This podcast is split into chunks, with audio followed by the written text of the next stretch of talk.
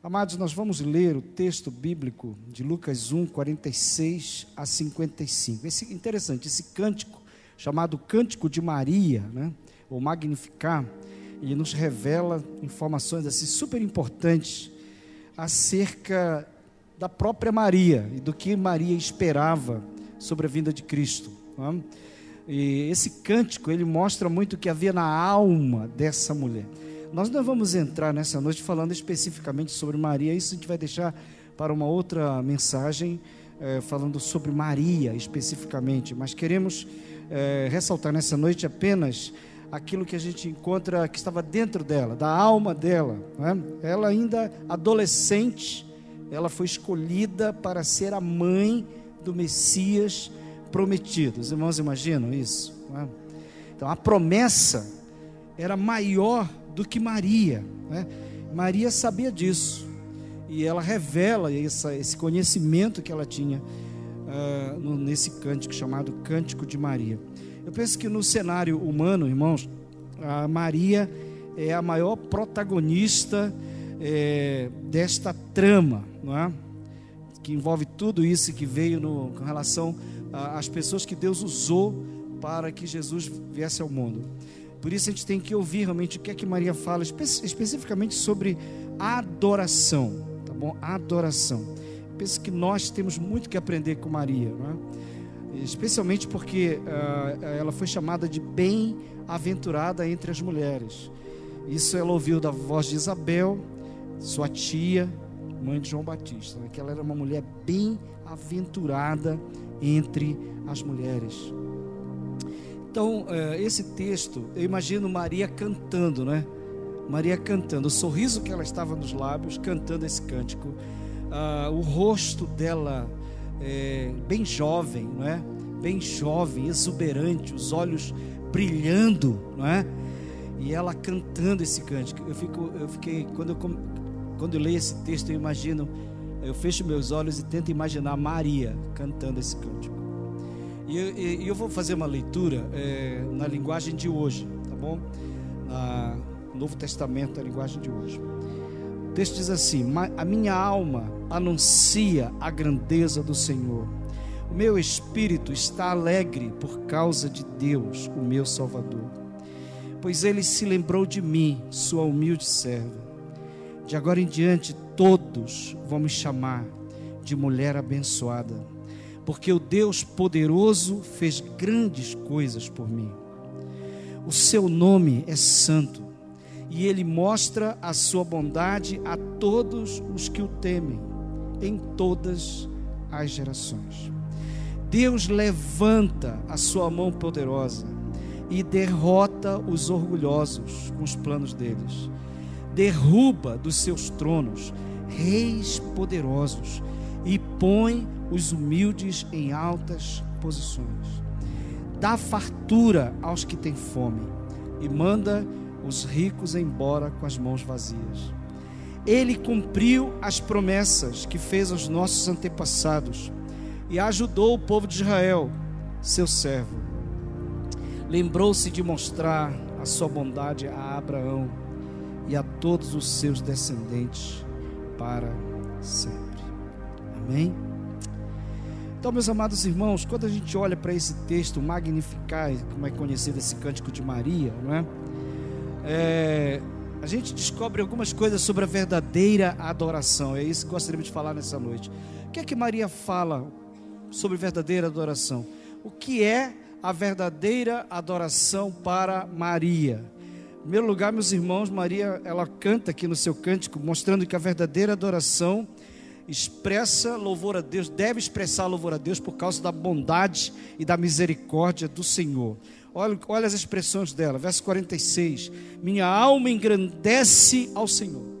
Então Maria, ela, ela reconhece, faz um reconhecimento do poder de Deus, da grandeza de Deus na pessoa de Jesus, não é? E ela já se submete a essa grandeza, não é?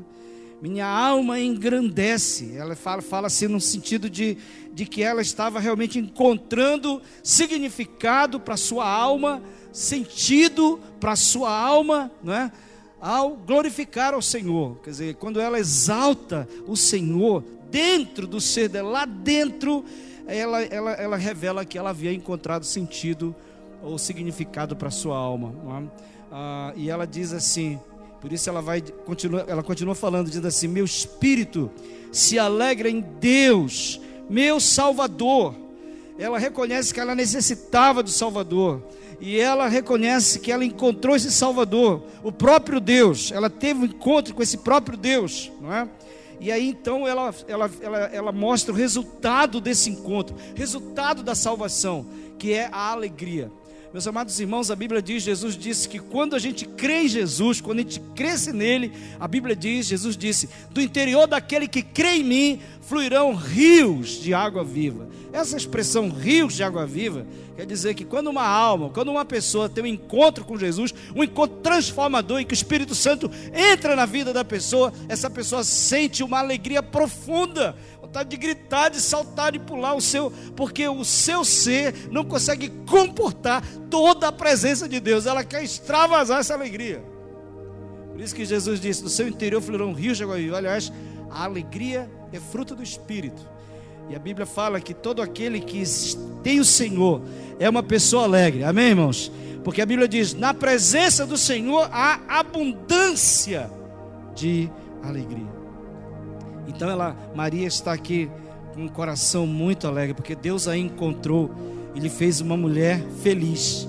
Meu espírito se alegra em Deus, meu Salvador. E aí no verso seguinte ela vai, ela vai é, expressar o porquê de tanta gratidão, não é? Ela diz: porque ele atentou para a humildade da sua serva. Verso 48. Na linguagem de hoje, esse texto quer, diz assim: pois lembrou de mim sua humilde serva. Na versão corrigida e revisada, esse texto diz assim: porque atentou na baixeza de sua serva. Na King James Version, que é uma versão da Bíblia, diz assim: pois ele considerou o baixo estado de sua serva. Sabe o que significa isso? Significa que Maria, Maria reconhece que não havia nela mesma mérito algum para Deus a escolher. Ela não foi escolhida para ser a mãe do Messias prometido, porque ela era uma pessoa importante, uma pessoa especial no sentido humano falando, né? Uma pessoa, uma celebridade, uma pessoa dotada de tantos critérios favoráveis para que ela pudesse então receber o Messias. Não, meus irmãos, ela engrandece ao Senhor e se alegra na presença do Senhor, porque ela entendeu, meus queridos, que se não fosse Deus, não, se não fosse o Senhor ter olhado para ela, a vida dela não teria sentido. Olha, queridos, não é só porque Maria foi a mãe do Messias. Todo aquele que decide viver com o Messias, pode ter certeza, a sua vida não é mais a mesma. Nunca mais. Nunca mais. Se você decide seguir o Messias, seguir a Jesus de verdade, não apenas de forma religiosa, mas sendo um discípulo verdadeiro, a sua vida não será mais a mesma, pode ter certeza. O apóstolo Paulo diz que se alguém está em Cristo, nova criatura é. As coisas antigas já passaram, eis que tudo se fez novo. Tudo, amém, irmãos? Tudo, tudo, tudo, tudo. Por isso, quando uma pessoa se converte, ela quer que toda a casa dela se converta também. Ela quer que os filhos se convertam, ela quer que o marido se converta, a mulher se converta, a esposa se converta, todo mundo se converta. Sabe por quê? Porque a alegria que ela experimenta, a transformação, a mudança, aquilo que ela escolheu para a vida dela é tão profundo e tão melhor que ela quer que toda a casa dela experimente isso. É verdade ou não é? Amém? Alegria. Não é? E ela e ela reconhece que se não fosse Deus, essa alegria não teria chegado. E aí então ela faz uma descoberta surpreendente no verso 48. Ela diz assim: De agora em diante, todas as gerações me chamarão de bem-aventurado. Ah, queridos, bem-aventurada. Sabe quem, quem se sente abençoado por Deus? Qual é a pessoa? Qual é, qual, qual é a explicação de uma pessoa quando ela se sente abençoada por Deus? A pessoa que se sente abençoada por Deus, é aquela que sabe a profundidade da graça que ela recebe, que ela recebeu, não é? Eu todos os dias, meus irmãos, eu agradeço muito a Deus, todos os dias pela minha vida. Amém? Então a verdadeira adoração é aquela adoração que todos os dias, 24 horas por dia, 7 dias por semana, expressa alegria ou louvor a Deus pela sua bondade, pela sua misericórdia. E ela termina no verso 50, ela diz assim: ela diz, sua misericórdia estende-se aos que o temem de geração em geração. Amém, irmãos? E ele mostra a sua bondade a todos que o temem, em todas as gerações. Maria está dizendo aqui: não é só a mim, Senhor, que o Senhor me visitou, me escolheu e derramou sobre mim esse favor imerecido, mas todas as pessoas em todos os tempos, todos aqueles que te temerem, de geração em geração, o Senhor vai mostrar sobre eles a tua bondade. Então, essa bondade que alcançou Maria, alcança a mim e a você todos nós. É isso que Maria está cantando aqui no seu cântico. Segundo lugar, a verdadeira adoração é aquela verdadeira que expressa os valores do reino de Deus, em contraponto aos valores do mundo.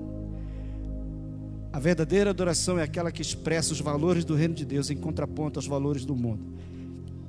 Do verso 51 ao verso 53, eu vou ler esses versículos, eu vou lendo na medida que a gente for fazendo reflexão. Eu vou ler agora na versão NVI. Quem tem NVI, então, verso 51 ao verso 53. E nesses versos, queridos, Maria vai deixar claro que ela sabia acerca da vinda do Messias. Não foi de surpresa, não foi uma surpresa assim, né? Foi impacto, mas ela sabia da vinda do Messias. Foi impacto ela saber que seria ela a escolhida, não é? As, a, a chegada do filho que ela trazia na sua barriga, essa chegada do filho iria significar o marco mais importante da história da humanidade. O marco mais importante. Deus definitivamente estaria fincando as estacas do seu reino entre nós. Amém, irmãos? Billy Graham disse certa vez que, que o fato mais importante de todos os tempos não foi o homem subir e pisar na lua, mas o fato mais importante de todos os tempos foi Deus descer e pisar na terra. Amém? O fato mais importante não foi o homem subir e pisar na lua, mas foi Deus descer e pisar na terra. Não é? E isso é importante a gente entender, sabe por quê? Maria ela reconhece isso. Aqui no seu cântico, ela fala de três marcas importantes do reino de Deus. Sabe, você faz parte do reino de Deus. Você que está aqui nessa noite faz parte do reino. Amém? Você pode se considerar um cidadão do reino dos céus. Amém? Então bata no seu peito e diga amém. Amém. Sou cidadão do reino. Glória a Deus. Para você ser cidadão do reino, meu querido, você precisa saber dessas três marcas. Primeira marca: o reino é aquele que prega ou que proclama a dispersão dos soberbos. Verso 51. Ele realizou poderosos feitos com seu braço e dispersou os que são soberbos no mais íntimo dos, dos seus corações. Queridos, há uma boa notícia para todos nós nessa noite os arrogantes do Brasil e do mundo não vão prevalecer para sempre. Glória a Deus. O mundo, queridos, é uma fábrica de soberbos, de gente orgulhosa, de gente vaidosa, gente cheia de si mesmos. Mas a Bíblia fala: Deus se opõe aos orgulhosos, mas concede graça aos humildes. Então, a primeira marca do reino que Maria fala é que os soberbos serão dispersos, eles não vão prevalecer para sempre, eles irão acabar. Segunda marca do reino que ela fala, ela diz que os governantes serão derrubados e os humildes serão exaltados. Ela fala, fala isso no verso 52. Encheu de coisas boas os famintos, mas despe... aliás, desculpa, verso 52. Derrubou o governante dos seus tronos, mas exaltou os humildes. Os governantes não vão dominar para sempre. O Natal de Jesus é o aviso da destituição dessa corrida pelo poder. Pode caçar liminar, pode esbravejar, mas o poder passará à mão dos humildes. Glória a Deus, irmãos. O poder, grave isso. É Maria que está cantando, não, não é eu que estou falando, é a Bíblia que está dizendo. O poder passará à mão dos humildes. Sabe, de certa maneira, a manjedora, ela é subversiva. Subversiva, querido, sabe por quê? Porque o foco do cântico de Maria não é a fragilidade de uma criança indefesa. Não, meus irmãos. O foco do cântico, o foco do cântico de Maria não é aquele bebezinho que indefeso que não vai fazer nada, não. O foco do cântico de Maria não é um louvor a ela mesma, não tem uma faísca de louvor a Maria aqui no texto. Mas o foco do cântico de Maria é ressaltar o poder e autoridade do Messias predito nas Escrituras. Isaías 9,6: Porque um menino nos nasceu, um filho nos foi dado, e o governo está sobre os seus ombros, e, seu, seu, e ele será chamado Maravilhoso Conselheiro, Deus Poderoso, Pai Eterno, Príncipe da Paz. Amém, queridos? Glória a Deus! É por isso que os cristãos egípcios estavam sendo levados ali para, para, para a beira do mar eles estavam sendo conduzidos ali para morrer pelos, pelos executores do ISIS, né? E eles estavam todos ali, eles sabiam que eles iam morrer, mas eles iam cantando, cantando hinos de louvores a Deus até chegar na beira do mar. E aí então eles ficaram de joelhos, e aqueles caras do ISIS ficaram todos com, com, com a arma em cima. E o comandante veio e deu mais uma oportunidade: vocês negam Jesus? Eles falaram: como? Nós não vamos negar Jesus, vamos cantar. E eles começaram a cantar. E enquanto eles estavam cantando, queridos, eles iam sendo executados, eles iam sendo executados. E os, os assassinos deles, os, os, aqueles guerrilheiros do ISIS, começaram a perguntar uns para os outros: como é que essas pessoas conseguem morrer cantando? Qual é o segredo dessas pessoas? O segredo, sabe qual é o segredo, queridos? É porque os humildes são exaltados para constrangimento dos poderosos, amém? Os poderosos, os poderes da terra, todos eles serão subjugados pelo poder do Senhor. É isso que a Bíblia diz. Todos, todos. E o segredo é porque nós já temos aqueles cristãos, assim como aqueles que servem a Jesus, já tem na vida esse esse que veio para ser rei, maravilhoso, conselheiro, Deus poderoso, Pai eterno, príncipe da paz. E a terceira marca importante do reino de Deus Maria canta. Olha a importância do cântico de Maria. Maria, no verso 53, ela vai dizer que as riquezas são inúteis. São inúteis. Ela diz aqui: encheu de coisas boas os famintos, mas despediu de mãos vazias os ricos. Riquezas são inúteis. No reino de Deus, a maior riqueza é aquela concedida pelo próprio Deus. A paz de Cristo não pode ser comprada por nenhum dinheiro. Você crê nisso? Diz amém. O reino de Deus, ele revela, diz Maria, por que, que os ricos têm bolsos cheios, mas corações vazios. Bolso cheio, mas corações e mãos vazios. É isso que Maria está cantando aqui, dizendo o seguinte: que Maria havia entendido, meus irmãos, é muito importante. Ela, ela entendeu que a vaidade arrogante do homem, o poder do homem, o dinheiro do ser humano, esses valores são valores de um reino dominado por Satanás. Esses valores são fazem parte das são síndromes de um reino governado por Satanás. E ela está cantando e dizendo: esse reino poderoso chegou ao fim. Glória a Deus. Porque Jesus chegou, Jesus chegou para derrubar o reino das trevas, o reino de Satanás, o reino desse mundo já está julgado. Esse reino que cega, que, que, que seca as pessoas, que petrifica a alma das pessoas, Meus amados irmãos, uma vez eu fui para São Paulo, levei o pastor Osés comigo. O pastor Osés estava, estava participando de um, de um evento em São Paulo, lá, lá na convenção. E aí então eu disse: Vamos lá na Cracolândia, pastor, você dá uma olhada.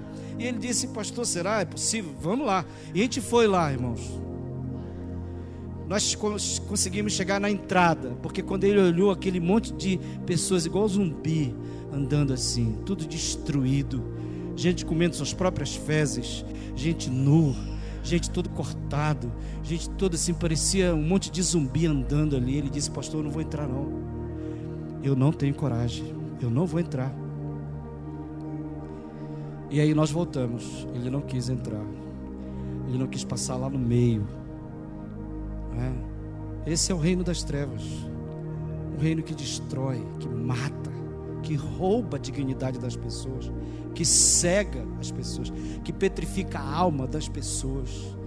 Jesus veio para destruir esse reino. Glória a Deus.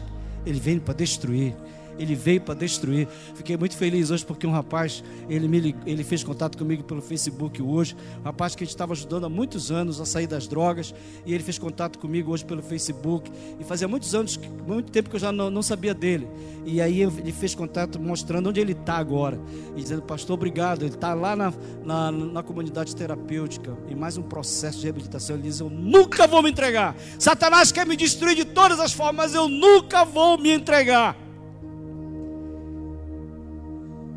Muito feliz também pela vida daquele, da, daquele outro rapaz que está lá em Goiânia. Irmão, esse rapaz ele veio aqui, estávamos em casa de julgamento gente estava aqui do lado, na casa de julgamento, preparando tudo aqui. Era o primeiro dia da apresentação da casa de julgamento. E disse, pastor, eu não posso mais esperar. Naquela mesma noite, infelizmente, ele não pôde assistir, mas naquela mesma noite ele viajou, a gente conseguiu uma vaga para ele na Cristolândia de Vitória. Ele foi, ele passou por todo o processo de recuperação. E aí então ele começou a trabalhar nas igrejas de Vitória. E aí a, a, a Junta de Missões Nacionais viu que ele realmente era um rapaz esforçado e que tinha um futuro. A junta conseguiu para ele uma vaga numa facu, num curso lá em Goiânia, uma faculdade para aquelas pessoas que estavam na Cristolândia e ele foi para Goiânia e agora ele está concluindo já, está no processo de conclusão do curso de psicologia. Glória a Deus! O reino das trevas será destruído. E é isso que Maria está cantando. Então, os valores do reino são contraponto aos valores do mundo.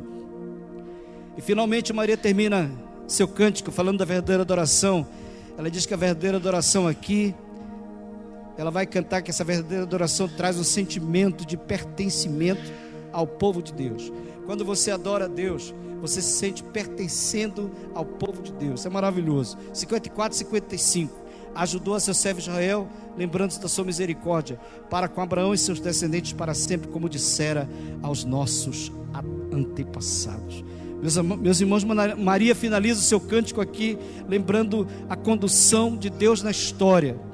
E ela mostra aqui que Deus vem resgatando pessoas na história da redenção Deus é quem escreve a história da redenção. E todas as promessas que caíram sobre Abraão, essas promessas alcançaram toda uma descendência.